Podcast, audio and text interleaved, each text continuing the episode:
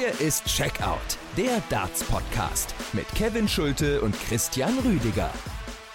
Hallo, liebe Freunde des Dartsports. Hier ist äh, Checkout, der Darts-Podcast powered by Sport 1. Ein hochinteressantes Wochenende bei der European Darts Championship in Dortmund liegt hinter uns. Smith hat die Darts EM gewonnen und es ist nicht der Bully Boy. Außerdem, Bo Greaves ist weiter nicht zu schlagen auf der Women's Series, qualifiziert sich am Ende sogar noch für die Weltmeisterschaft. Fallon Sherrick, also nicht im Alley Pally dabei, stand jetzt. Große Themen, viel zu besprechen. Ich bin Kevin Schult und begrüße Christian Christian Rüdiger. Hi. Hallo Kevin, ich grüße dich.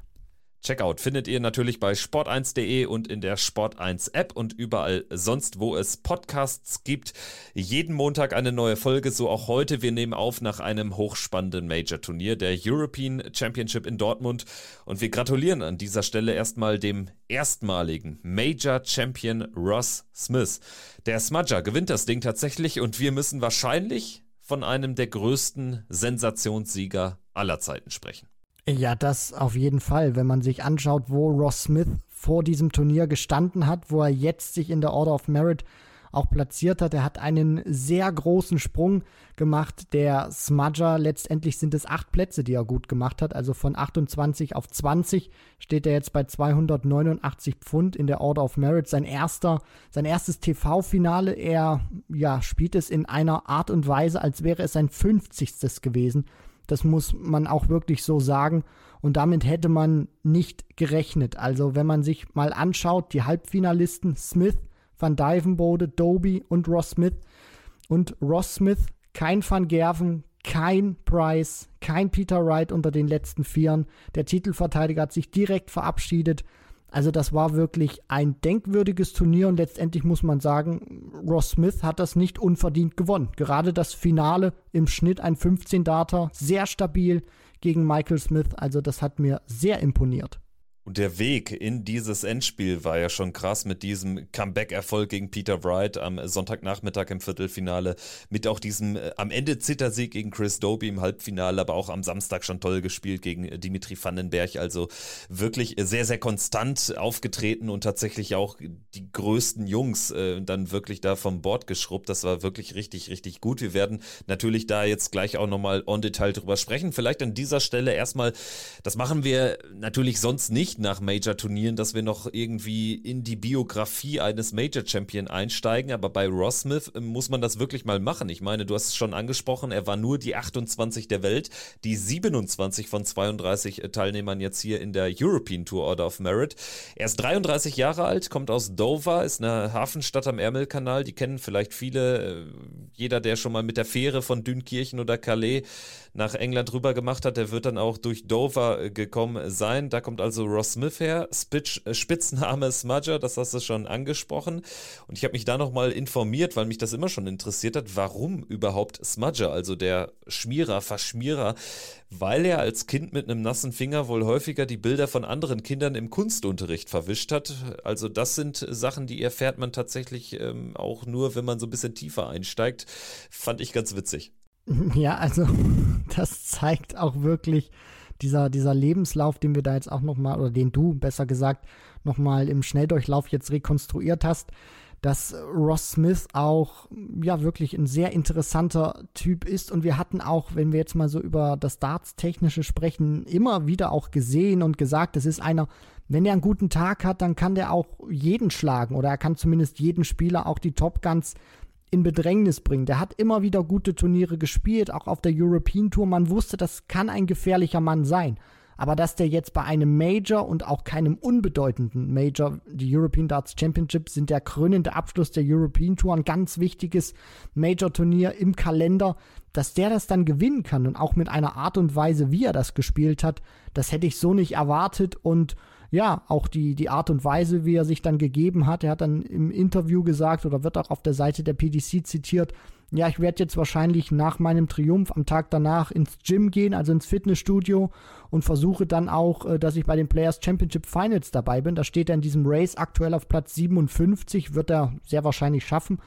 Und äh, ja, dann äh, muss man jetzt auch einfach mal abwarten, wie sich das entwickeln wird, weil auch wenn er das jetzt gewonnen hat, ich glaube, man darf jetzt nicht den Fehler machen und irgendwie erwarten, dass äh, Ross Smith jetzt ähm, einer wird, der an Konstanz dazu gewinnt und jetzt irgendwie in den nächsten 12, 24 Monaten häufiger in einem Viertelfinale oder vielleicht auch Halbfinale eines Major-Turniers auftaucht. Also ich glaube, das wird jetzt nicht irgendwie so eine Fairy Tale Story und der beißt sich irgendwie unter den Top 16 oder dann Top 10 fest. Das ist ja auch das äh, Spannende an Ross Smith. Äh, bislang war der überhaupt erst einmal in einem Major-Viertelfinale und das war das äh, UK Open Turnier in 2019. Da hat er das Viertelfinale erreicht. Die UK Open natürlich auch immer so ein Turnier für die besonderen Stories, weil es eben freie Auslosungen gibt. Das dann allerdings auch der größte Erfolg in der Karriere von Ross Smith, äh, wenn wir auf die Major-Bühnen schauen. Ansonsten hat er ein paar Challenge-Tour-Events vor 19 Jahren gewonnen und er hat im letzten Jahr auch dann ein Players Championship-Event äh, gewinnen können. Ansonsten war es das auch mit den großen Erfolgen. Er hat jetzt schon seit gut zehn Jahren die Tourkarte. Davor hat er auch ein, zwei Mal bei der BDO-WM mitgespielt. Also der spielt schon seit Ewigkeiten Darts, aber gehörte jetzt nie zu den erfolgreichsten Spielern, ist mittlerweile in den Top 32, war aber vorher tatsächlich eher ein Spieler so zwischen 32 und 48 und hat, so ehrlich muss man auch sein, nie große Bäume ausgerissen und trotzdem, ich kann mich erinnern an eine Folge von ein paar Wochen, ich glaube, das war im Zuge des Grand Prix, wo er ja auch eine Runde hat überstehen können, wo wir dann auch schon gesagt haben, das ist einer, der sich so sukzessive, kontinuierlich hat verbessern können. Frage jetzt an dich, vielleicht ist ja auch Ross Smith dann äh, jemand, an dem sich äh, so mancher deutscher Spieler orientieren kann, dass es vielleicht dann eben tatsächlich auch sehr, sehr lange braucht, einen sehr langen Atem braucht, bis es dann so komplett Klick macht und da dann das ganz große Ergebnis bei rumkommt. Ja, ich glaube, dass man an dem Beispiel Ross Smith auch sehr gut erkennen kann, warum man in Darts Deutschland, gerade auch von der Fanbase her, oftmals sehr kritisch, vielleicht auch manchmal zu kritisch mit deutschen Spielern umgeht, wenn man jetzt über Gabriel Clemens, über Martin Schindler, Florian Hempel, Max Hopp natürlich auch zu seiner Topzeit auch spricht, weil genau Ross Smith ja eben das verkörpert, was du auch gerade gesagt hast. Also ich jetzt so, ich nehme jetzt mal so ein bisschen meine Position als Berichterstatter mal kurz raus. Als Fan denkt man sich natürlich, okay, wenn ein Ross Smith völlig aus dem Nichts. Das, das muss man einfach so sagen, auch von den Ergebnissen bei Major-Turnieren her. Auch wenn man immer wieder wusste, das ist einer, der hat einen guten Touch. Aber hm, dass, dass der jetzt die European Championship gewinnt, das hätte niemand geglaubt. Ich glaube, nicht mal er selber hätte damit gerechnet. Dann denkt man sich natürlich, wenn das ein Ross Smith schafft, warum schafft das ein Martin Schindler nicht? Warum schafft das ein Gabriel Clemens nicht? Warum schafft das ein Max Hopp nicht? Ich weiß, Max Hopp European Tour Event gewonnen als einziger Deutscher bislang, auch schon Major Halbfinale gespielt bei der EM, nur eben diesen ganz großen Triumph, dann auch diese Trophäe in die Höhe strecken zu können bei einem TV-Turnier. Das hat noch keiner geschafft. Und es gibt ja dann immer wieder auch andere Beispiele, ein bisschen kleiner vielleicht, Andrew Gilding mit einer Leistung, die man dann auch nicht äh, so hat kommen sehen in diesem Jahr, wo er dann auch in Finals auftaucht. Und da stellt man sich dann natürlich die Frage, und ich glaube, die ist auch vollkommen berechtigt, warum kriegen das andere hin und warum kriegen es die Deutschen nicht hin? Wobei man natürlich auch sagen muss, die haben gute Entwicklung gemacht, aber als Fan oder aus Fansicht kann ich natürlich schon verstehen, dass man jetzt gerade nach dem Triumph von Ross Smith sich fragt, warum schafft das kein Deutscher? Über die Deutschen müssen wir natürlich gleich auch noch sprechen. Äh, können wir ja jetzt im weiteren Verlauf der EM-Analyse machen. Vielleicht blicken wir jetzt dann auch nochmal tatsächlich en Detail auf diesen Turnierverlauf von Ross Smith. Er schlägt in der ersten Runde Joe Cullen mit 6 zu 4. Das ist zum Beispiel jetzt genauso ein Ergebnis gewesen, wo ich jetzt nicht gedacht habe, wow, das ist jetzt eine mega Überraschung. Weil äh, dafür war jetzt Ross Smith auch äh, schon einfach zu gut und hat punktuell auch genau solche Partien gewonnen, auch auf der, auf der Pro Tour in diesem Jahr. Im Achtelfinale dann allerdings wirklich eine Duftmarke natürlich, Dimitri Vandenberg zu schlagen, Dimi zu schlagen, der anders als zuletzt auf der Proto wirklich richtig gut war. Beide spielen da meines Wissens ähm, einen 100 plus Average, also das war eine tolle Partie von beiden. Ross Smith kommt da am Ende durch und gewinnt dann am Sonntagnachmittag eine aberwitzige Partie hinten raus gegen Peter Wright. Es steht 8 zu 3 für Snakebite und dann hat Peter Wright sechs Darts, um auf 9 zu 3 zu stellen. Und es geht bis 10, diese Partie. Also das wäre aber sowas von die halbe Miete gewesen. Und er schafft das nicht. Ross Smith holt sich das 4 zu 8. In dem Moment dachte ich, gut, das ist jetzt nicht mehr als Ergebnismakulatur. Pustekuchen, Ross Smith bekommt am Ende tatsächlich dieses Match noch auf seine Seite, indem er tatsächlich danach noch sechs weitere Legs in Folge zieht. In einigen auch dann davon profitiert, dass Peter Wright das Doppel einfach gar nicht mehr getroffen hat. Also das ist ja unfassbar und genau so ein Matchverlauf erwartet man eigentlich in der Partie Wright gegen Ross Smith, also der Top-Favorit, die damals noch Nummer 1 der Welt, jetzt ist es Gervin Price nach dem Turnier, sprechen wir auch gleich noch drüber, aber man erwartet ja so einen Matchverlauf dann eher umgekehrt. Vielleicht der Außenseiter ist so kurz vorm Sieg und bekommt dann ja die berühmte Angst vorm Gewinn. Es war jetzt hier genau umgekehrt. Peter Wright verpasst tatsächlich sechs Starts zum 9-3 und ab da geht's völlig dahin. Es ist eine kuriose Partie, die sich da abgespielt hat und es sind auch manchmal Matches, die du einfach drin hast. Sowas kannst du wahrscheinlich auch nicht lernen, sowas kannst du auch nicht kontrollieren, wie du in solchen Situationen dann umgehst. Und im Sport, ich habe das im Fußball auch immer wieder, das ist so ein Phänomen, das kannst du, das kannst du zwar sehen, aber du kannst es irgendwie nicht greifen, du kannst es auch irgendwie nicht erklären, wo du dir denkst, in dem Fall Peter Wright hat alles unter Kontrolle. Und warum soll dann ein Spieler wie Ross Smith, bei allem Respekt natürlich, aber er ist jetzt nicht diese absolute Weltklasse, wo du dir denkst, okay, der kann das mal an einem guten Tag. Wieso kann der dann oder wieso soll der dann beim Stand von 8 zu 3 sieben Lecks in Folge gewinnen? Gegen, wir reden ja dann auch über Peter Wright, über den aktuellen Weltmeister, über zu dem Zeitpunkt Nummer 1 der Welt, jetzt Nummer 2 der Welt, auch nicht so schlecht. Wieso soll das funktionieren?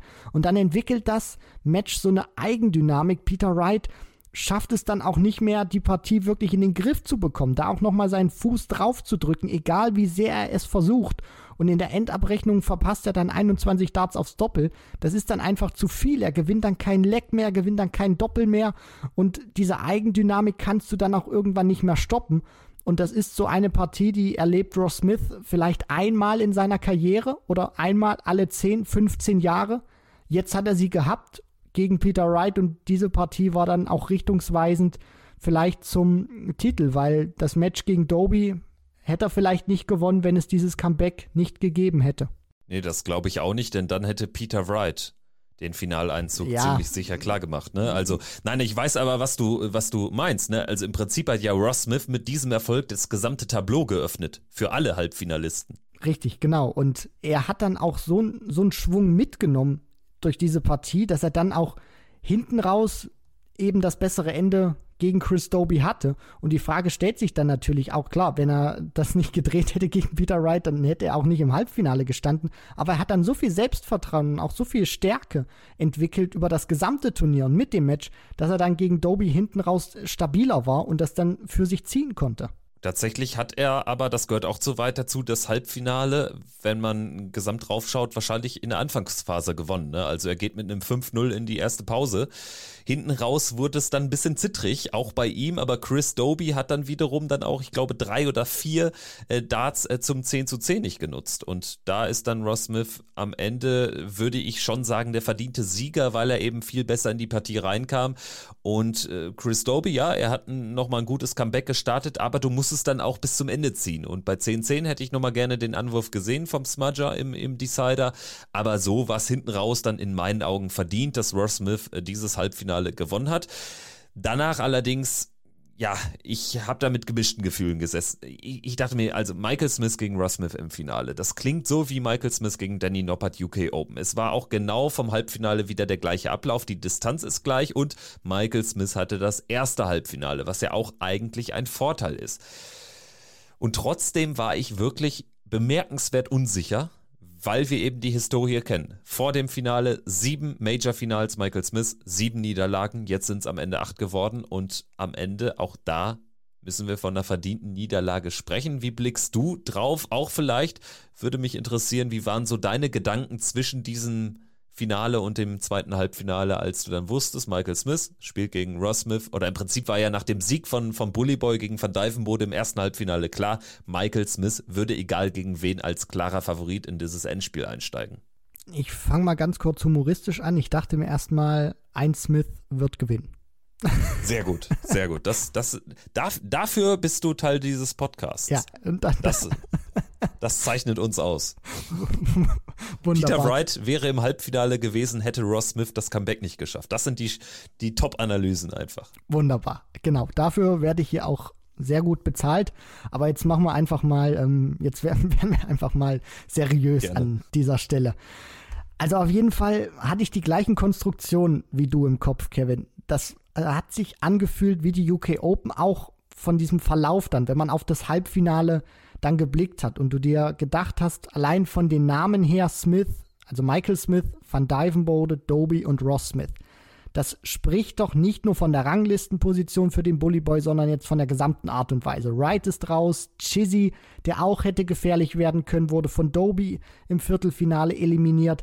Das muss er doch jetzt machen. Und dann stehst du da oder sitzt da und guckst dir das an, das Finale, und denkst dir wirklich, bevor der erste Dart geworfen wird, jetzt fühlt es sich wieder so an, als wird Michael Smith seinen ersten Major-Titel holen. Aber gleichzeitig fühlt sich das auch wieder surreal an, wenn ich mir das so im Kopf ausmale oder so im Kopf denke, Michael Smith kann jetzt seinen ersten Major-Titel holen. Da denke ich mir, passiert das jetzt wirklich? Kriegt er das jetzt wirklich hin? Es fühlt sich surreal an. Und dann siehst du diese Partie und hast dann auch das Gefühl, weil Ross Smith wirklich bockstark spielt, das wird wieder nichts. Nur ich glaube, er wird das anders verpacken, Michael Smith, als die UK Open, weil da hat Danny Noppert nicht gut gespielt und das hätte er gewinnen müssen. Jetzt ist es ein anderer Fall. Ich glaube, hier hat er auch relativ schnell eingesehen, er hat eine gute Leistung gebracht, der Bully Boy, aber Ross Smith war in diesem Finale nicht unplayable, aber er hat so stabil gewirkt. Er hat im Schnitt den 15er gespielt, tolle Doppelquote und dem Bully Boy in wichtigen Momenten wehgetan. Deswegen, also ich glaube, das wird er mehr, mehr verschmerzen können als die UK Open. Der Meinung bin ich auch. Ich denke, da äh, muss man sich einfach mal die beiden Verlierer, Final-Verlierer-Interviews nochmal vor Augen führen. Der war ja komplett gebrochen nach der Niederlage A. Wir müssen auch die WM nochmal mit einbeziehen. So gesehen ist es das dritte verlorene Major-Finale von Michael Smith in 2022. Da war er natürlich gebrochen, ist natürlich aber die WM, das hat nochmal einen ganz anderen Stellenwert. UK Open war dann wirklich der komplette Meltdown ne, für Michael Smith. Also ich meine, der verliert da gegen einen auch nicht mehr guten Danny Noppert die äh, spielen dann wirklich schwaches Finale und jetzt war es natürlich ganz anders. Das äh, Finale hatte ein tolles Niveau. Ross Smith hat das nochmal ans Board gebracht, was er über den gesamten Turnierverlauf ans Board äh, bringen konnte. Eine sehr stabile Doppelquote. Er stand ja lange Zeit sogar bei 70 Prozent, am Ende auch noch stabile 50. Vier High Finishes, das ist auch so viel wie noch nie zuvor ein äh, Spieler in der Geschichte eines EM-Finals geworfen hat. Credits da für die Statistik an Philipp Wolf. Ja, und ansonsten muss man einfach sagen, ich hatte den Eindruck, dass man schon zur ersten Pause merkte, das wird richtig eng für Michael Smith. Also ich hatte schon da das Gefühl, ich glaube, das gewinnt er heute nicht, weil du hast nämlich gemerkt, es gibt nicht den Einbruch, den der jetzt vielleicht für Ross Smith auch im Bereich des Möglichen gewesen wäre. Also das hätte ich jetzt auch als Szenario schon nicht erwartet, aber das äh, wäre schon eine Möglichkeit gewesen. Also du spielst zum ersten Mal überhaupt so ein geiles Turnier in deinem Leben, dann ist es vielleicht auch, oder es wäre jetzt kein Weltwunder gewesen, wenn Ross Smith im Finale nicht mehr das hätte spielen können. Dann hätte Michael Smith entschieden, wer diese Begegnung gewinnt. Dadurch, dass er am Ende nicht der entscheidende Akteur war, sondern eher der war, der dann nochmal einen Dart hatte, um auf 9 zu 9 zu stellen bei ähm, dem 112er Check, der da dann nicht reingeht dadurch, dass er eben nicht dieser entscheidende Spieler in diesem Finale war, ist es, glaube ich, für ihn ein bisschen einfacher zu verpacken. Er hat ja dann auch bei Dan Dawson gesagt, ja, dann gewinne ich halt das nächste oder das übernächste. Also so weit blickt er dann jetzt auch schon nach vorne. Anders wäre es auch schlimm, ne? Also wenn er da jetzt irgendwann komplett dran zerbricht, dann äh, erleben wir auch Michael Smith gar nicht mehr als Major-Sieger. Da, daran können ja auch Karrieren zerbrechen. Ich glaube, die Gefahr ist jetzt nach dieser Niederlage aber nicht größer geworden. Nein, das denke ich auch nicht. Und gerade die Aussagen, die er getätigt hat, das muss er auch machen. Und er weiß es, dass er es immer wieder geschafft hat, sich in Major-Finals zu spielen, auch nach sehr heftigen Niederlagen. Erste WM-Niederlage damals gegen Van Gerven, wo er überhaupt nicht gut gespielt hat, auch nicht zufrieden war mit sich, sehr früh gehadert hat, eine ganz schlechte Körpersprache hatte. Und er schafft es immer wieder. Auch nach den UK Open dachte man, okay, da kann er jetzt wirklich dran zerbrechen und hat in der Premier League unmittelbar danach sehr gute Reaktionen gezeigt. Es ist ja auch nicht so, dass er nichts gewinnt. Er gewinnt ja trotzdem immer mal wieder ein Players Championship Turnier. Er hat jetzt auch unter anderem, er ist ja nicht nur Shanghai Darts Masters Champion, er konnte sich ja auch äh, beim US Darts Masters auch mal wieder durchsetzen. Also es ist ja nicht so, dass er dieses Gefühl nicht kennt. Nur natürlich möchte er irgendwann auch vor TV-Kameras bei einem auf dem Zettel stehenden Major-Turnier triumphieren. Nur er weiß eben auch, genau das, was du auch gerade schon angesprochen hast, er hat es nicht selber vergeigt, sondern Ross Smith hat die vielleicht einzige Chance in seinem Leben, die er bekommen hat, ein Major-Turnier zu gewinnen, auch wirklich genutzt. Der ist nicht eingebrochen, der konnte die Partie auch diktieren. Also Michael Smith war über weite Strecken der Partie immer in der Position, dass er von hinten raus aus einem Rückstand agieren musste. Ross Smith hat das diktiert, hat nicht nachgelassen, hat eine super Doppelquote dann auch gehabt von 50 Prozent. Also jeder zweite war drin, 11 von 12 und deswegen wird er das verschmerzen können und der Bully Boy wird sich irgendwann wieder in ein Major-Finale spielen. Wann das sein wird, das ist, Zukunftsmus das ist Zukunftsmusik, aber auf jeden Fall war das ein Turnier, da wird er nicht dran zerbrechen oder er wird sich jetzt nicht in den Schlaf geweint haben. Er war ja auch tatsächlich jetzt äh, nicht mal im Ansatz ein Kandidat, den jetzt wir oder auch andere Experten auf dem Zettel hatten. Also das muss man auch sagen. Ne? Michael Smith eigentlich zuletzt gar nicht so gut in Form gewesen, beziehungsweise auf der Proto sogar richtig schlecht gewesen. Da hat er ja von den schlimmsten Dartstagen seines Lebens gesprochen. Die erste Runde war auch ein Zitterspiel gegen Karel Sedlacek. Da hat er sich weiter gezittert mit einem 6 zu 4 am Donnerstag. Ab der zweiten Runde dann allerdings ein famoses Turnier. Gewinnt er gegen Josh Rock in einem Wahnsinnsspiel mit 10-8. Musste da auch seine allerbesten Darts auspacken. 106 im Average am Ende. Und der Sonntag von ihm wirklich auch brillant gespielt. 10-7 gegen Luke Humphreys, den äh, Topgesetzten jetzt hier bei diesem Turnier. Und dann im Halbfinale gegen Dirk van Dijvenbode 11-7. Also das war ein Turnier von Michael Smith. Das kann sich sehen lassen, trotz der Finalniederlage. Und äh, vor allen Dingen kann es sich sehen lassen, weil er eben zuletzt äh, gar nicht gezeigt hat, dass er jetzt irgendwie ein Spieler sein könnte, der jetzt hier gerade bei diesem Turnier weit geht. Man hatte ihn schon häufiger auf dem Zettel bei diesem Turnier oder im Vorfeld diesen Turniers, so ehrlich muss man sein, allerdings nicht.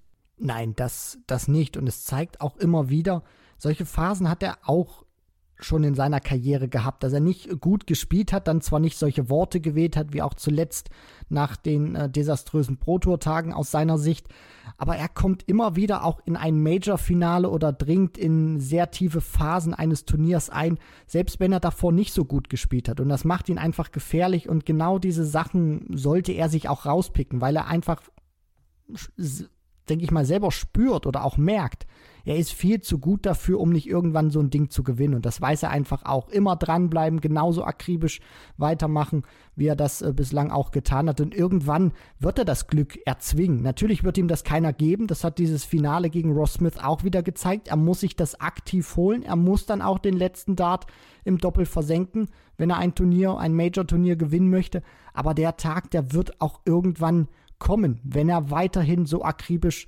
ähm, dran bleibt, wie er das macht, wenn er weiterhin die Leidenschaft hat, die Mentalität dafür, dann wird er sich irgendwann wieder in eine Position bringen und dann gilt es eben darum, diesen einen Dart, der dir dann vielleicht noch fehlt, wie das unter anderem schon war in der Vergangenheit, jetzt hier zwar nicht, den dann zu versenken und dann wird der Bully Boy auch irgendwann ein Major Champion sein. Leidenschaft, Mentalität, das ist auch bei Dirk van Dijvenbode überhaupt kein Problem. Das hat man auch wieder an diesem Wochenende gesehen, spielt erneut ein tolles Turnier. Für mich auch ein Spieler. Da würde es mich wirklich nicht wundern, wenn wir da dann auch irgendwann den Haken hintermachen, hinter einen Major-Triumph. Also ich hatte tatsächlich so nach dem Viertelfinale eher auf ihn gesetzt als Turniersieger. Ich habe ihn leicht vorne gesehen gegen den Bully Boy, weil er natürlich äh, wirklich auch einer ist, der sich hinten raus keine Platte macht. Da äh, hat man aber auch bei Michael Smith wirklich nicht den Hauch von Nervosität in den entscheidenden Momenten gesehen. Das war ein tolles Halbfinale der beiden. Dirk wird aber auch positiv auf diese äh, vier Tage Dortmund zurückblicken können. Schlägt Madas Rasma in der ersten Runde sehr souverän, gewinnt dann gegen James Wade. Zwar auch am Ende souverän gewonnen, zwar ein bisschen schlechter im Average, aber 10-7 spricht er dann auch eine verhältnismäßig klare Sprache. Das hat er gut gemacht. Da hat er dann auch die entscheidenden Momente besser genutzt als äh, The Machine. Und dann äh, der Viertelfinalsieg gegen Danny Noppert war ja à la Bonheur. 10-3 gewinnt er da gegen seinen Landsmann. Das Viertelfinale hatten wir ja beim Matchplay auch. Da ist Danny Noppert weitergekommen. Also das war eine tolle Revanche für Dirk. Ansonsten Chris Doby als weiteren Halbfinalisten komplett aus der Kalt natürlich gekommen, schlägt Michael van Gerven zum ersten Mal in der Karriere mit 6-5 in der ersten Runde und darüber müssen wir natürlich sprechen. Das war mit das Spiel des Turniers. Nicht immer hochklassig, es war eine perfekte Symbiose aus wahnsinnig starken Lecks und auch wahnsinnig schlechten Momenten gerade hinten raus auf die Doppelfelder. Also was Chris Doby da zwischenzeitlich liegen gelassen hat, ist eigentlich ein Verbrechen gewesen. Eigentlich muss Chris Doby diese Partie höchst souverän 6 zu 2 gewinnen. Dass er am Ende das Ding noch gewinnt, ist das einzig Positive an der Nummer, weil daran hätte er auch zerbrechen können. Also ähm, eigentlich muss es nämlich am Ende dann wiederum Michael van Gerven ziehen, der wollte aber auch nicht. Ganz merkwürdiges Spiel. Ja, wenn man sich das mal anschaut, der hat äh, Chris Doby eine Doppelquote unter 30 Prozent, 28,6, kommt aber ins Ziel mit einem Average von 100,01, also kann man sagen glatt 100. Das spricht für sein Scoring, das spricht für seine Power und ähm, ja, die er da an den Tag gelegt hat. Und ja, ich meine, Chris Doby immer so ein, so ein Spieler gewesen, wo man sich auch gerade von den englischen Experten her immer mehr erhofft hat in den vergangenen Jahren, wo man auch sich die Frage stellt, wann explodiert er denn vielleicht auch mal, um wirklich diesen Lorbeeren oder diesen Vorschusslorbeeren, die er immer wieder bekommt, gerecht zu werden, dass er auch in der Konstanz dann mal wirklich ein Top-16-Spieler sein kann oder vielleicht wird. Gegen Van Gerven jetzt, das ist ein wichtiger Sieg für ihn, den er auch braucht, um selber zu spüren, dass er solche Big Guns rausnehmen kann. Van Gerven ja, vielleicht fällt ihm diese fehlende Matchpraxis auch ein bisschen auf die Füße, weil du hast das auch schon angesprochen. Hat unglaubliche Schwankungen drin gehabt, dann kommen wieder mal Highlights wie die 160, die er da rausnehmen kann. Letztendlich ist es nur eine Doppelquote von 31 Prozent und ein 94er Average. Ich meine, äh, wer jetzt das, das Match nicht verfolgt hat und einfach nur den Tweet von Van Gerven gelesen hat, der hätte eigentlich denken können, er hat die Partie verloren und also wirklich verloren, weil Was hat er denn geschrieben? I can only blame myself? Oder? Auch, auch so sozusagen, aber dann natürlich auch, dass er enttäuscht ist mit, mit der Leistung, dass er es sozusagen fast hätte gewinnen müssen. Er hatte, also nicht richtig, dass er es hätte gewinnen müssen, aber er schreibt dann eben auch, er hatte Matchstarts gehabt, das Ding muss er dann auch zumachen, wenn er die Matchstarts hat. Also er hat dann zwar auch Chris Doby Credits gegeben, aber wenn man das jetzt einfach so liest auf Social Media, wäre jetzt nicht irgendwie durchgeklungen, das, was du gesagt hast, dass Chris Doby diese Partie 6-2 oder 6-3 hätte gewinnen können, Schrägstrich müssen. Ja, zwischenzeitlich war das wirklich ein Desaster von, von Doby, der anfangs wirklich sehr kompromisslos war. Dann zwischenzeitlich da Michael van Gerven, aber einzig und allein wieder in dieses Spiel holt. Also Michael van Gerven hätte sehr früh ausscheiden müssen. Hinten raus, das gehört eben zu weit dazu, hat dann Doby sehr viel Glück, weil Michael van Gerven beim äh, Stand von 5 zu 4 für ihn dann auch selbst vier Matchstarts liegen lässt und hinten raus im allerletzten Leck äh, ist es natürlich famos, was Doby da spielt. Das spielt dann elf Data. Also das gehört dann alles zur Wahrheit dazu. Fantastisches Spiel in der Dramatik. Chris Doby kommt dann durch gegen Jose de Sousa und Dave Chisnell, verliert im Halbfinale gegen Ross Smith.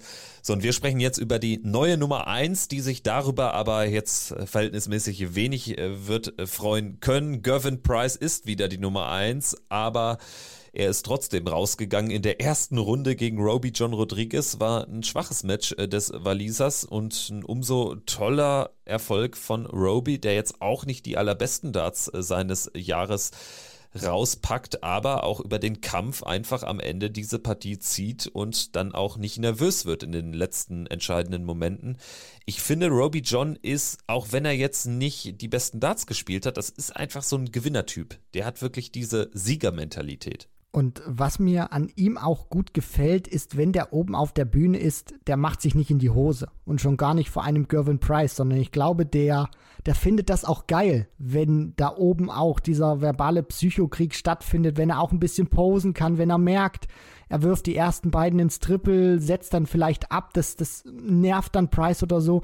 Jetzt einfach nur mal so im, im Kontext gesprochen. Also ich glaube, das ist auch einer, der lässt sich von, von einem Spieler wie Gervin Price nicht einschüchtern auf der Bühne, wenn der da die Mucki spielen lässt, wenn der da mal den Brüller loslässt, sondern Roby sagt sich, okay, dann gebe ich es dir bei meinem nächsten guten Moment, den ich kreieren kann, aber mal so richtig heftig zurück und kann sich daran auch hochziehen, vom Adrenalin her dann vielleicht auch bessere Darts nochmal spielen und deswegen, also der wird auf die Bühne gegangen sein und sich das absolut zugetraut haben, dass er Gervin Price schlagen kann. Natürlich hat der nicht seine beste Leistung gezeigt, das gehört zur Wahrheit dazu, aber auf der anderen Seite muss man sagen, Roby John Rodriguez schlägt Gervin Price, obwohl er vier Punkte schlechter im Average spielt. Also man kann jetzt nicht nur sagen, Price hat nicht performt oder nicht wirklich performt, sondern Roby John hatte auch noch Luft nach oben in seiner Leistung und schlägt trotzdem den Waliser.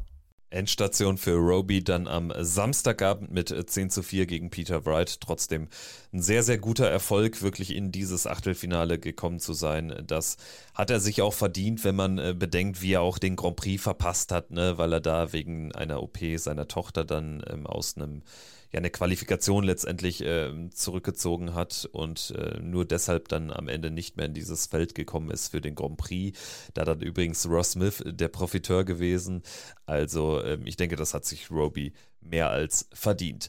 Gut, dann noch ein Name, der jetzt im Vorfeld des Turniers wirklich für Furore sorgen konnte. Josh Rock, der junge Nordire, der wirklich äh, famos unterwegs war zuletzt auf der Pro Tour und daran nahtlos anknüpfen konnte. Natürlich spielt er jetzt gegen Nathan Espinel bei seinem 6 zu 5 Sieg in der ersten Runde keinen 110er Average, aber mich hat es trotzdem beeindruckt, sage ich dir ganz ehrlich. Also Nathan Espinel ist so eine Kampfmaschine und das war auch in diesem Spiel wieder zu sehen, aber Josh Rock hat auch da tatsächlich ein tolles Bühnendebüt geliefert. Also ich fand das 1A, auch wenn es jetzt nicht immer irgendwie die Trippelfelder waren, auch wenn da viele ähm, äh, Travel-less Visits drin waren, also wo dann nur die 57, 59 oder 60 da stand. Trotzdem toller Auftritt von ihm. Ja, das ist letztendlich auch so ein Niveau, wo er sich, denke ich, auch mal einpendeln möchte, was wir auch in der vergangenen Folge schon gesagt haben. Der spielt da 96,6. Das ist ein sehr, sehr guter Wert. Also das darf man da auch nicht unter den Scheffel stellen. Und man hat, oder es besteht immer die Gefahr, dass man dann sowas nicht mehr als ein 96er, knapp 97er Average interpretiert, weil er eben diese wahnsinnigen Averages auf der Pro Tour dann eben auch schon ins Board gebrannt hat, reihenweise, wie das äh, beim letzten Players Championship Block der Fall war. Und hier hat er sich wirklich gut präsentiert. Ich meine, ähm, gegen Nathan Aspinall, du hast das auch schon gesagt, das ist nicht irgendwer. Und sich dann auch wirklich so gut zu behaupten, auch nicht den oder auch nicht irgendwie zu zeigen, dass man nervös ist, sondern einfach da hochgehen, sein Spiel machen, Selbstvertrauen ausstrahlen. Das hat er wirklich super gemacht. Und dann die zweite Partie, die er dann nicht gewinnen konnte, wo er dann rausgegangen ist gegen den Bullyboy Michael Smith. Das war ja dann auch nochmal eine Leistungssteigerung. Und da kann er sich jetzt auch nicht vorwerfen lassen, dass er da irgendwie schlecht gespielt hat. Da war Smith dann einfach zu gut. Also Josh Rock hat hier den nächsten Entwicklungsschritt gemacht, finde ich. Definitiv. Es war jetzt sein erstes großes Bühnenevent und da hat er auf jeden Fall eine tolle Leistung gezeigt. Ist für ihn einfach ein bisschen bitter, dass er da natürlich da in den Bullyboy reinrennt am Samstag, der ja fast unplayable war. Also äh, auch Josh Rock hätte da am Ende dann gewinnen können, aber äh, Michael Smith dann mit 13 und 12 Darts in den letzten beiden Legs. Ja, am Ende für Josh Rock dann vielleicht auch eine, eine, Niederlage, die er wird verschmerzen können. Sicherlich tun ihm noch diese zwei verpassten äh, äh Darts auf äh, die Doppel 20 da im, im, im 18. Leck weh, aber gut, das ist dann ein bisschen Lehrgeld, was du vielleicht zahlen musst und vielleicht wäre es auch gar nicht so gut gewesen, wenn er jetzt dann noch mehr äh, äh, bei rumgekommen wäre. Es ist sicherlich dann jetzt auch einfach ein gesunder Weg, ähm, jetzt über so einen ersten Sieg auf der Bühne gegen Espinel, gegen einen absoluten Spitzenspieler, dann an Smith knapp gescheitert zu sein. Er hat jetzt noch seine Chancen beim Grand Slam, bei den Players Championship Finals und er wird natürlich auch die Chance suchen und vielleicht finden im Alley Pally. Gut, dann der Blick auf die Deutschen. Martin Schindler, Gabriel Clemens. Beide gehen raus in der ersten Runde. Beide gehen raus am Freitagabend gegen Topspieler. So viel muss man schon mal sagen. Martin verliert 6-1 gegen Josse de Sousa, trotz einem Average von über 100 Punkten. Das erinnert wirklich an so manch anderes Erstrundenduell in diesem Jahr. Zum Beispiel von Martin beim Matchplay gegen Gervin Price, wo er auch toll unterwegs war. Am Ende verliert. Gabriel Clemens verliert gegen Johnny Clayton, geht raus mit 4-6. Die Partie auf etwas niedrigerem, aber immer noch guten, ordentlichen Niveau. Am Ende müssen wir bei beiden einfach über die Doppelquote sprechen. Bei Martin noch viel mehr. Da ist die Doppelquote wirklich ein komplettes Desaster. Bei Gabriel stimmen halt die Doppel in so entscheidenden Momenten nicht. Einmal im zweiten Leck verpasst er drei klare und dann auch im zehnten Leck, um dann das Match in den Decider zu bekommen. Ja, das ist einfach ärgerlich, weil es zeigt sich, dass wenn die Deutschen auf die Topspieler treffen, dass sie jetzt nicht immer an die Wand gespielt werden, sondern auch Möglichkeiten bekommen, aber diese dann zu selten nutzen, gemessen an der Anzahl der Matches, die es jetzt auch von den deutschen Spielern gegen solche Top-Stars gab, wie Gervin Price oder Jose de Sousa. Und auch hier, ich meine, Martin Schindler 101,1, das liest sich erstmal super. Und dann ist natürlich dieser große Knackpunkt die, die Doppelquote, wo er dann nur einen von sechs versenken kann. Und ich glaube, das ist einfach so ein bisschen das, was man sich so noch erhofft aus deutscher Sicht, dass diese Kaltschnäuzigkeit dann eben auch da ist, dass man selber erkennt, wie wichtig ist dieser Moment, dass ich den dann auch mitnehmen kann, aber auch auf der anderen Seite mal ein bisschen dieses, dieses Spielglück auf seine Seite ziehen kann. Und das war jetzt bei Gabriel Clemens und bei Martin Schindler bei der EM nicht der Fall. Und das fällt natürlich auch auf oder zieht sich natürlich auch so durch, dass überwiegend so ein bisschen die Kaltschnäuzigkeit in den ganz wichtigen Momenten fehlt, aber dass man auch, wenn man dann die Möglichkeit hat, die Partie zu gewinnen oder auf seine Seite zu ziehen, dass dann teilweise auch ein Stück weit das, das Matchglück oder das Spielglück dann auch eben fehlt und das sind so unglückliche Sachen, weil von der Qualität her wissen wir alle, was Martin oder auch Gaga spielen können. Ich bleibe jetzt mal bei den zwei deutschen EM-Teilnehmern und ja, da würde man natürlich schon ganz gerne sehen wollen, dass sie dann einen der Top Guns knacken, um dann weiterzugehen im Turnierverlauf, weil sie können das, aber es fehlt noch ein bisschen das Spielglück und die Kaltschnäuzigkeit.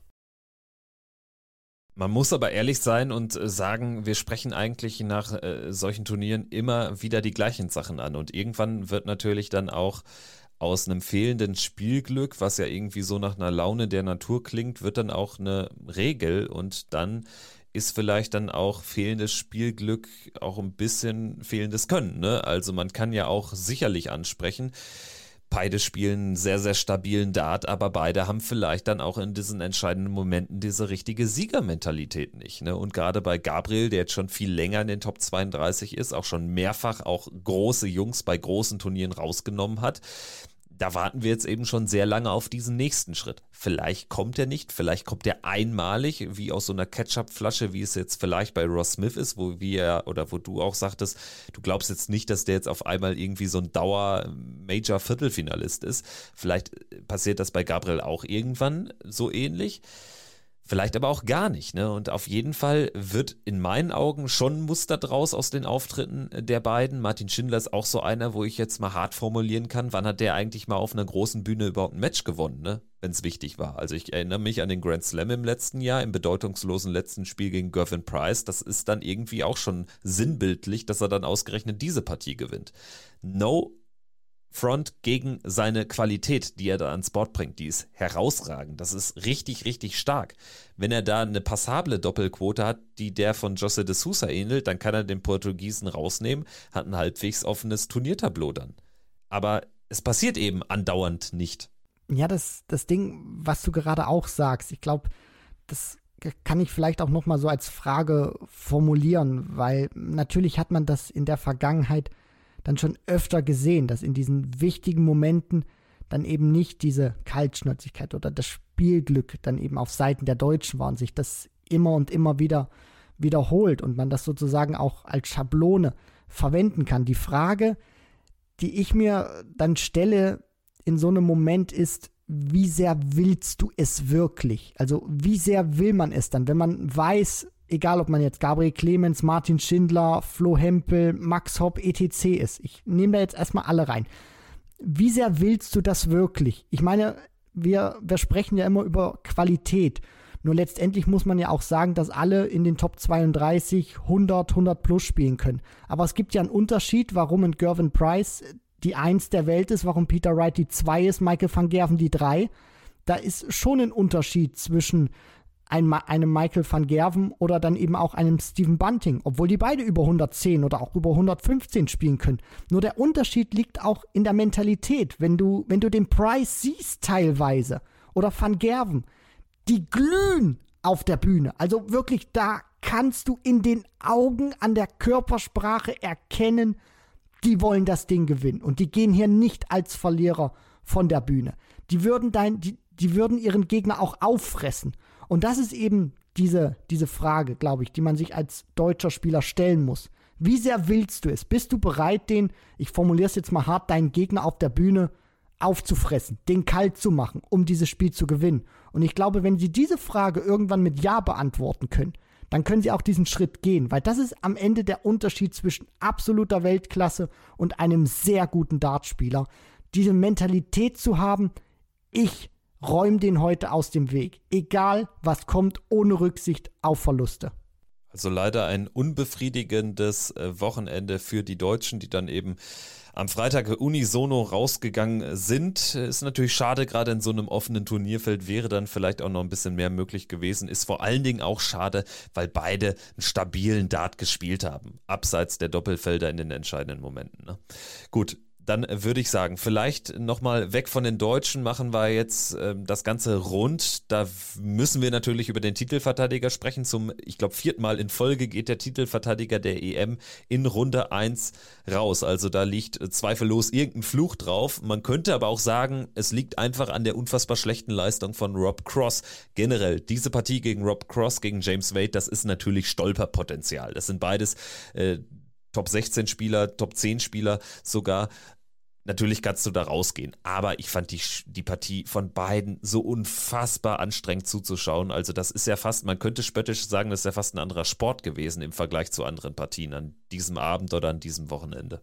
Ja, Wade hat nach seinem Krankenhausaufenthalt leider nicht mehr die Qualität, wie er sie davor hatte, in den Anfangswochen und Monaten des Jahres, wo er wirklich sehr stark unterwegs war. Und ich auch fand, dass er von der Leidenschaft her ein vollkommen anderer Spieler war. Also ich, und jetzt ist er ja fast schon völlig verändert, will ich auch mal sagen. Auch so in der Art und Weise. Er hatte jetzt wieder am Rande dieses Turnieres auch auf der PK wieder von Rücktritt gesprochen und dass seine ganz große Motivation jetzt nicht mehr 100% auf Darts liegt, dass er sich auch gerne in anderen Bereichen jetzt engagieren würde, weg vom Darts, dass er sich jetzt auch nicht mehr sehen kann, dass er da irgendwie drei, vier, fünf Jahre noch spielt.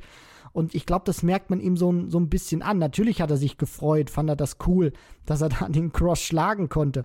Auch wenn die Qualität von beiden nicht so doll war. Nur es zeigt auch irgendwie, dass das James Wade so ein bisschen auch leistungstechnisch abgebaut hat. Und mal gucken, wie lange er jetzt noch weiterspielt. Für Cross natürlich auch ein herber Dämpfer, weil er bis zu dem Zeitpunkt, fand ich, eine gute Saison overall gespielt hat. Wenn ich jetzt mal alles wirklich in einen Topf nehme, European Tour, Players, Players Championship Turniere und dann auch Major Turniere sicherlich mit Abstrichen, weil er da gerne noch bessere Ergebnisse gehabt hätte.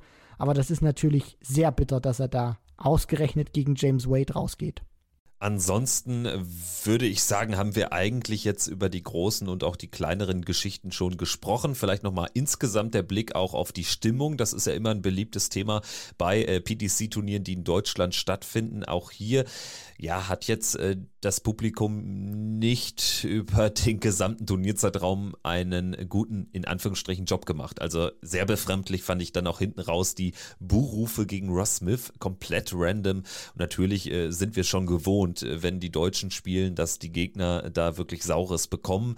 Wie schlimm oder wie wenig schlimm fandest du es auch im Verhältnis zu vielleicht anderen Turnieren, die in Deutschland zuletzt äh, stattgefunden haben? ja, ich will nicht sagen, ich gewöhne mich daran, aber man lernt sowas auch, sag ich mal, jetzt auch nicht unbedingt zu akzeptieren. Nur man weiß eben, dass sich so eine Stimmung jetzt wahrscheinlich auch nicht äh, deutlich oder drastisch ändern wird, sondern ich mache mich dann schon innerlich auch immer bereit, dass irgendwas äh, kommen wird. Irgendwelche Pfiffe, Buhrufe oder vielleicht nicht so gute Stimmung.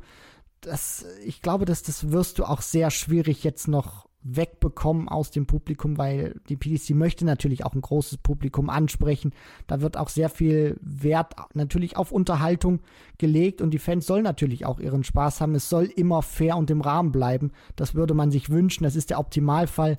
Nur das ist leider nicht immer gegeben und deswegen, ähm, ja, äh, würde ich mir natürlich wünschen, dass es dann keine Pfiff- oder Buhrufe gibt, wie es auch jetzt an diesen vier Turniertagen gab.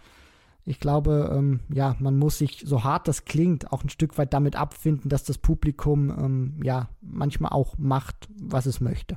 Ja, es gibt da halt auch, glaube ich, relativ wenig Handhabe gegen. Mir fehlt immer noch so diese klare Strategie, was passiert mit diesen Leuten. Reicht es jetzt irgendwie zwei, dreimal in den Wurf zu pfeifen, um jemanden auch aus der Halle zu werfen?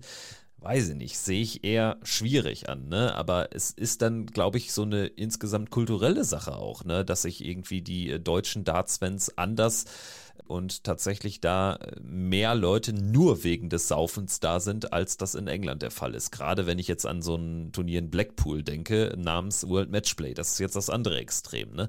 Also das fällt mir dann schon manchmal auf, dass äh, da eben der Anteil derer, die da wirklich nur zum Ballermann da sind, äh, sehr, sehr hoch ist. Deutlich höher als dann bei Turnieren in England. Ja, vielleicht muss es auch mal zu einem Eklat kommen eines Spielers. Also, dass man zum Beispiel auch dann die Stimmung gegen sich oder die Stimmung in der Halle nicht mehr akzeptiert oder toleriert oder auch mein Spieler dann vorangehen. Ich meine, Taylor war ja früher auch einer gewesen, der konnte das überhaupt nicht leiden. Wenn da irgendeiner was in den Wurf reingepfiffen hat oder äh, gesagt hat, dann hat er auch mal schnell runtergezeigt, hier, den Kameraden, bitte raus. Dass man, dass, dass ein Spieler dann vielleicht auch einfach zeigt, natürlich ist das schön, dass ihr da seid, dass ihr Stimmung macht, dass ihr uns unterstützt, aber seid bitte sportlich fair und wenn das nicht geht, dann seid ihr leider bei der falschen Sportart im Zuschauerbereich, dann geht bitte irgendwo anders hin. Also ja, also ist jetzt vielleicht ein bisschen hart oder drastisch dann auch formuliert, dass jetzt irgendwie mein Spieler absichtlich sagt, er geht von der Bühne und spielt erstmal nicht weiter, bis sich das Publikum oder so beruhigt hat. Aber ja, ähm, man, man wünscht sich ja schon mal mehr so ein bisschen Handhabe, vielleicht auch von, von den Referees, weil man hat schon teilweise das Gefühl, da wird dann nicht zu hart durchgegriffen, dann wird da einfach mal gesagt, okay, ladies and gentlemen, thank you, best of order, please. Aber das kriegen die ja dann auch nicht mehr mit. Von daher, ich will jetzt ja auch nicht oder wir wollen jetzt auch nicht alles schlecht reden. Die Stimmung ist ja teilweise auch richtig bombastisch bei äh, Turnieren, wo man dann auch. Ja, ich möchte da jetzt auch kein, keine Friedhofsstimmung richtig, haben. Genau, ne? Und, und gerade der Donnerstag war ja auch verhältnismäßig sehr, sehr ruhig wenn man das äh, mit dem Freitag vergleicht. Ne? Dann auch ähm, rein in so, in so Momenten, wo man denkt, ja, jetzt äh, ist das, äh, ist die Partie auf das Messer schneide und dann kommt da dann manchmal auch relativ wenig. Ne? Also das ist immer ein ganz schmaler Grad. Ne? Also wir wollen ja auch alle hier die Bambule so ein bisschen, weil auch das natürlich ein Faktor ist für, für einige Leute auch überhaupt einzuschalten. Ne? Da ist halt Action und da ist halt mehr los, als wenn ich mir jetzt irgendwie ähm, die Golfmeisterschaft anschaue. Ja, davon, ähm, ja, das ist auch einer der Gründe, warum der Weltmeister mittlerweile eine halbe Million Pfund verdient. Also ich meine, Sponsoren gehen ja auch mehrheitlich in die PDC rein. Das ist ja nicht nur, weil die PDC irgendwie aktiver vielleicht auf Sponsorensuche ist als die damalige BDO oder jetzt die, die WDF, sondern weil die natürlich auch wissen, wenn wir so ein attraktives Produkt anbieten wollen, wenn wir so hohe Preisgelder haben wollen, dann brauchen wir natürlich auch neben dem Sport auch ein gutes Rahmenprogramm. Und die Fans, gerade im Ellipelli, sorgen immer für eine sehr wilde Stimmung die natürlich oftmals unglaublich geil ist, natürlich auch manchmal geprägt ist von Pfiffen, aber es ist eben Würze drin und das finden natürlich auch Sponsoren oder Geldgeber geil und deswegen sind, egal ob es jetzt Anfeuerungsrufe, Pfiffe oder Buhrufe sind, sie tragen alle ihren Teil dazu bei, dass ein Weltmeister der PDC mittlerweile eine halbe Million Pfund verdient, wenn er die WM gewinnt. Soweit also unser Blick auf die European Darts Championship 2022 in Dortmund mit dem Überraschungs, Überraschungs vielleicht sogar Sensations-Champion Ross Smith im Finale gegen Michael Smith. Jetzt würde ich sagen, machen wir den Haken hinter und sprechen über das, was da auch noch stattfand am Rande der EM. Und zwar wurde in England die Women's Series in diesem Jahr finalisiert mit den Events 17, 18, 19 und 20. Und es ging so weiter, wie die letzten Turniere aufgehört haben. Bo Greaves, wir erinnern uns, äh, spielt die ersten zwölf Events nicht mit, taucht da einfach nicht auf. Schickt sich dann an, an Event 13 teilzunehmen, gewinnt es, gewinnt die weiteren Turniere an diesem Turnierblock, die Turniere 14 bis 16, kommt also mit vier Turniersiegen in Folge zu diesem letzten Wochenende und sie schafft dieses Kunststück erneut, gewinnt erneut vier Turniere in Folge, hat am Ende also acht Turniere in Serie gewonnen, insgesamt über zwei und über, über 50 äh, Partien äh, gewonnen in diesem Zeitraum und sie hat das WM-Ticket gewonnen. Was für eine unglaubliche Leistung und was für eine Spielerin, die mit Abstand stärkste Spielerin, die es gibt. Und ich erinnere daran, dass du schon Anfang des Jahres davon gesprochen hast, die beste Spielerin ist derzeit, damals war das noch der Stand, kein Teil der PTC. Ja, ich habe sie damals bei der WDF WM gesehen im April und auch die Art und Weise, wie sie aufgetreten ist, wie sie zum Board geht, wie sie sich präsentiert, wie sie wirft, auch sehr sauber, wie die Darts stecken. Da habe ich auch dann schon wirklich nochmal die letzte Überzeugung bekommen, dass das die beste Spielerin auf dem Planeten Erde aktuell ist, die beste Dartspielerin, die natürlich noch nicht so im Rampenlicht ist, aber wenn man sich das anschaut, ich meine, die ist erstmal 18 Jahre jung.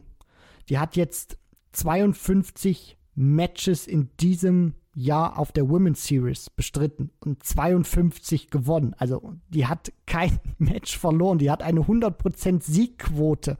Das, das, ist einfach unglaublich, wenn man, wenn man sich das anschaut. Also diese longest winning streak in der Women's Series. Also wie viele Matches konnte man hintereinander in der Women's Series gewinnen? Die stand vor diesem, bevor Bo Greaves da aufgeräumt hat, bei 17. Einmal Lisa Ashton konnte 17 Matches in der Women's Series in Folge gewinnen und zweimal gelangen 17 Siege in Folge Fallon Sherrock. Aber das, diese 52, das sprengt einfach alles. Und was ich auch so herausragend finde an ihr, ist, was sie abhebt von Ashton, von Sherrock. Das ist die Art und Weise, wie sie spielt. Natürlich hat sie jetzt auch mal am Wochenende Matches drin gehabt, wo sie unter 70 gespielt hat. Aber da muss man auch ehrlich sein, wurde sie überhaupt nicht gefordert.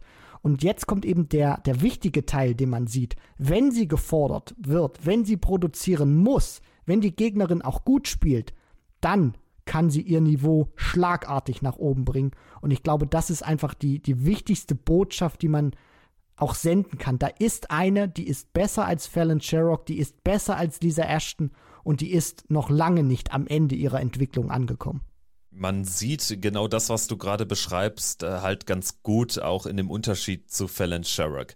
Fallon Sherrock äh, scheidet bei Event Nummer 17 in der Runde der letzten 32 raus, auch ein bisschen unlucky. Das Draw gegen Mikuru Suzuki kann man verlieren, aber nicht so. Sie verliert 4-0 und spielt einen 66er Average, also der berühmte Average unter 70, was auch bei Graves vorkommt, aber bei ihr eben nicht in den wichtigen Partien vorkommt. Bo Graves gewinnt dieses Turnier mit 5 zu 3 im Finale gegen Mikuru Suzuki. Gewinnt auch das zweite Turnier dieses Tages, da im Finale gegen Lisa Ashton, musste sie sich auch strecken mit 5-4. Sherrock ging zuvor raus im Halbfinale gegen Lisa Ashton. Dann Event 19, ganz entscheidendes Spiel. Bo Greaves gegen Fallon Sherrock im Finale von Event 19. Gewinnt Fallon Sherrock diese Partie, qualifiziert sie sich am Ende für den Ellie Pelli.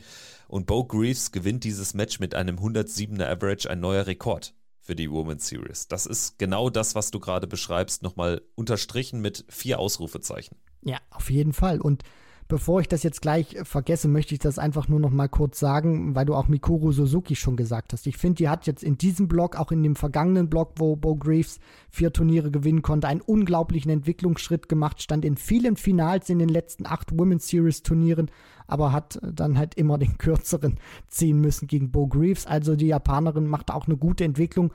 Jetzt kommen wir wieder zu Bo Greaves zurück. Also ja, also mir, mir gehen da auch ein bisschen die, die Superlative aus. Letztendlich muss man auch natürlich sagen, dass sie die Gunst der Stunde nutzt, wobei man auch sagen muss, dieses Argument, was ich jetzt auch auf Social Media gelesen habe, dass Fallon Sherrock sozusagen die Women's Series ähm, oder die, die WM-Teilnahme verloren hat, weil sie bei diesem Block, wo Bo Greaves vier Turniere gewinnen konnte, ähm, also den, den ersten Block, wo Bo Greaves mitgespielt hat, da war Fallon Sherrock nicht da, weil sie in Ozeanien mit Van Gerven, mit Price, mit Wright und Kova für die World Series und den konnte sie da eben nicht spielen und hat da eben wichtiges Preisgeld nicht eingespielt. Nur ganz ehrlich, du, du, du, es, es hätte keiner geglaubt, dass Bo Greaves acht Turniere spielt, alle acht gewinnt und dann eben noch vor Fallon Sherrock kommt. Also ich will jetzt auch nicht dieses Argument irgendwie gelten lassen. Fallon Sherrock hat sich jetzt nur nicht für die WM qualifiziert,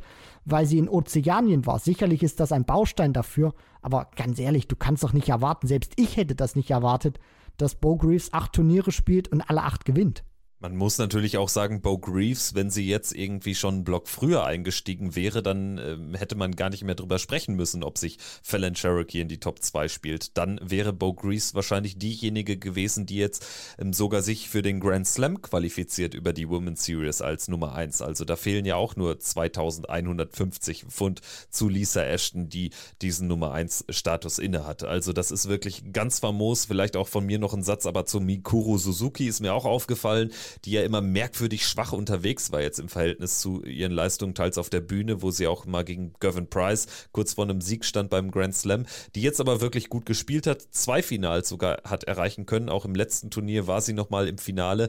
Da äh, war sie dann auch dafür verantwortlich, dass es dann eben kein weiteres Herzschlagfinale zwischen Sherrick und äh, Bo Greaves hätte geben können, denn äh, sie nimmt äh, Fallon raus im Achtelfinale. Im Finale dann allerdings ein klarer 5-1-Erfolg für Bo Greaves. Aus deutscher Sicht äh, Steffi Rennoch noch zu nennen, die auch wieder diesen Block äh, mitgenommen hat und auch ein gutes Ergebnis dabei hatte. Ein Achtelfinale bei Event Nummer 17 in der Order of Merit am Ende Bo Greaves mit diesen 8000 Pfund, äh, wie gesagt, die knapp 2000 hinter Ashton und knapp 1000 vor Fallon Sherrick. Der Rest spielte dann, so ehrlich muss man sein, für die entscheidenden Platzierungen hier auch keine Rolle. Gut, ich würde sagen, Christian, wir sind sehr gespannt, was da mit Bo Greaves passiert. Sie ist jetzt definitiv bei der WM dabei, neben Lisa Ashton, Fallon Sherrick kann vielleicht aber auch noch offen, Fragezeichen. Es wird jetzt schon wieder viel spekuliert und tatsächlich ist ja ein internationaler Qualiplatz noch immer TBD, to be detailed.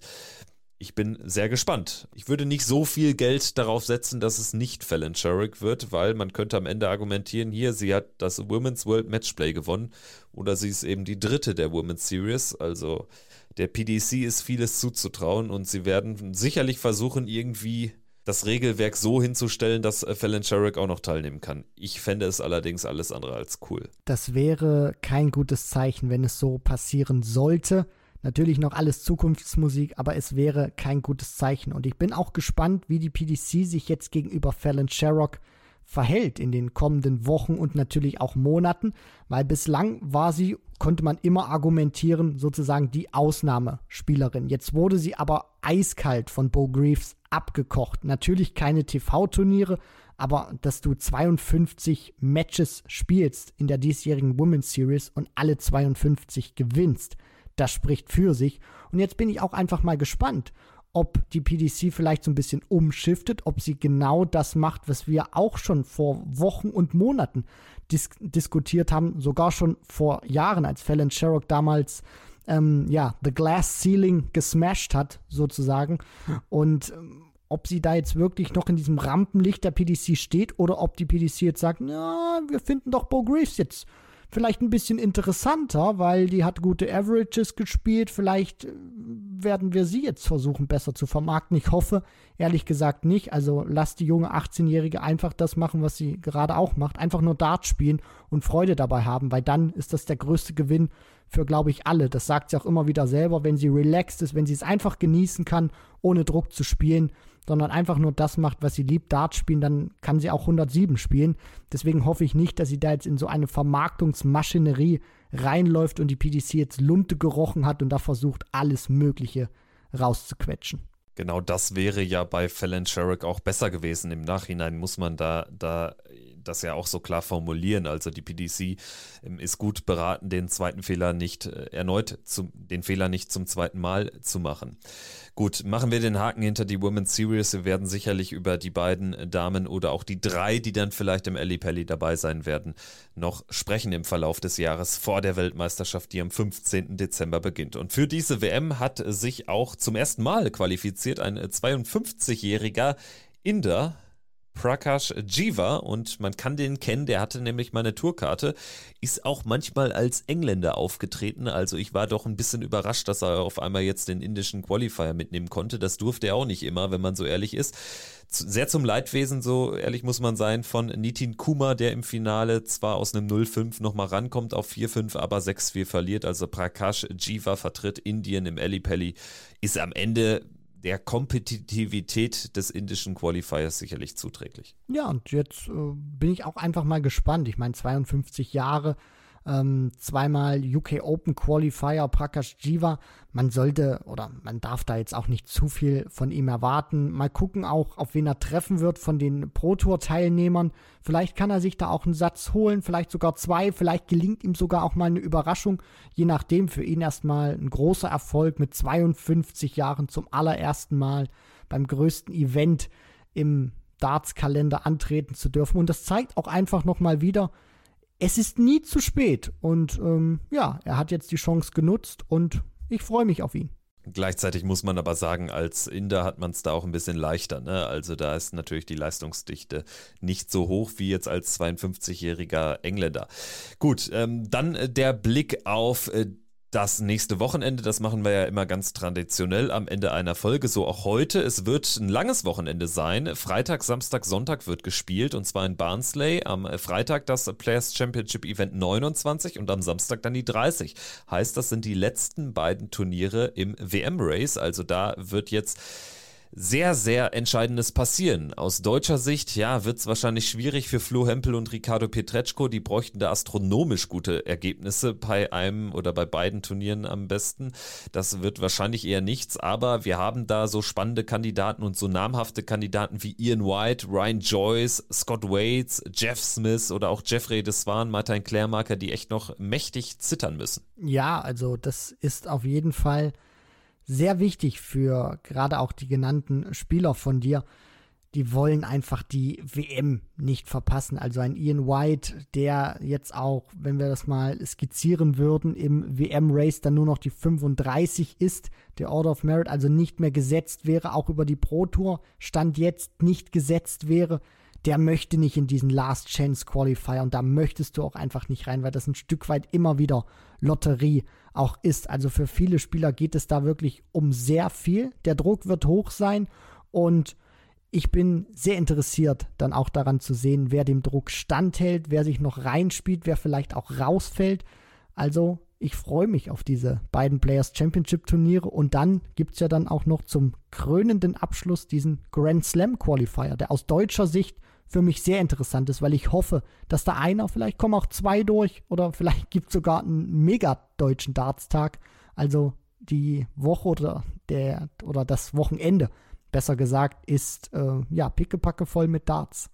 Am Sonntag der Grand Slam Qualifier für den Grand Slam, der dann eine Woche später in Wolverhampton beginnt. Das äh, tatsächlich wichtig aus deutscher Sicht stand jetzt keiner dabei. Also Gabriel Clemens, Martin Schindler sind gut beraten, den zu spielen. Dann haben sie sicherlich auch gute Chancen, da durchzukommen. Gabriel ist ihnen jedes Mal ähm, erfolgreich äh, durchgekommen. Martin auch in den letzten beiden Jahren, soweit ich weiß. Also ähm, sicherlich äh, gehören sie da zum erweiterten Favoritenkreis, aber auch so Spieler wie äh, James Wade, äh, Jose de Sousa müssen ja da rein. Gary Anderson müsste da rein, wenn er da Bock drauf hat. Also das wird äh, tatsächlich ein Hauen und Stechen äh, geben. Ansonsten bin ich eher pessimistisch. Ich glaube gar nicht daran, dass Ricardo Pietreczko und auch äh, Florian Hempel dabei sein werden, weil natürlich am Montag dann schon die Super League beginnt in Niedernhausen und äh, da kann ich mir schon vorstellen, dass sie die Grand Slam äh, Chance, die natürlich auch sehr klein ist, acht Spieler kommen da nur durch, dass sie die dann äh, tatsächlich vielleicht äh, passieren lassen,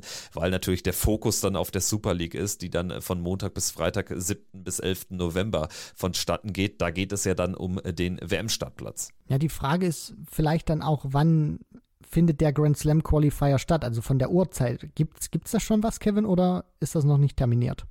Ganz kurz, ich schaue mal eben, du kannst ja mal ein bisschen äh, weiter was äh, dazu erzählen, aber ich würde eben ganz kurz äh, bei den Kollegen der PDPA gucken, ähm, ob es da schon eine Startzeit gibt, wäre natürlich sinnvoll aus deutscher Sicht, wenn das äh, frühzeitig äh, läuft.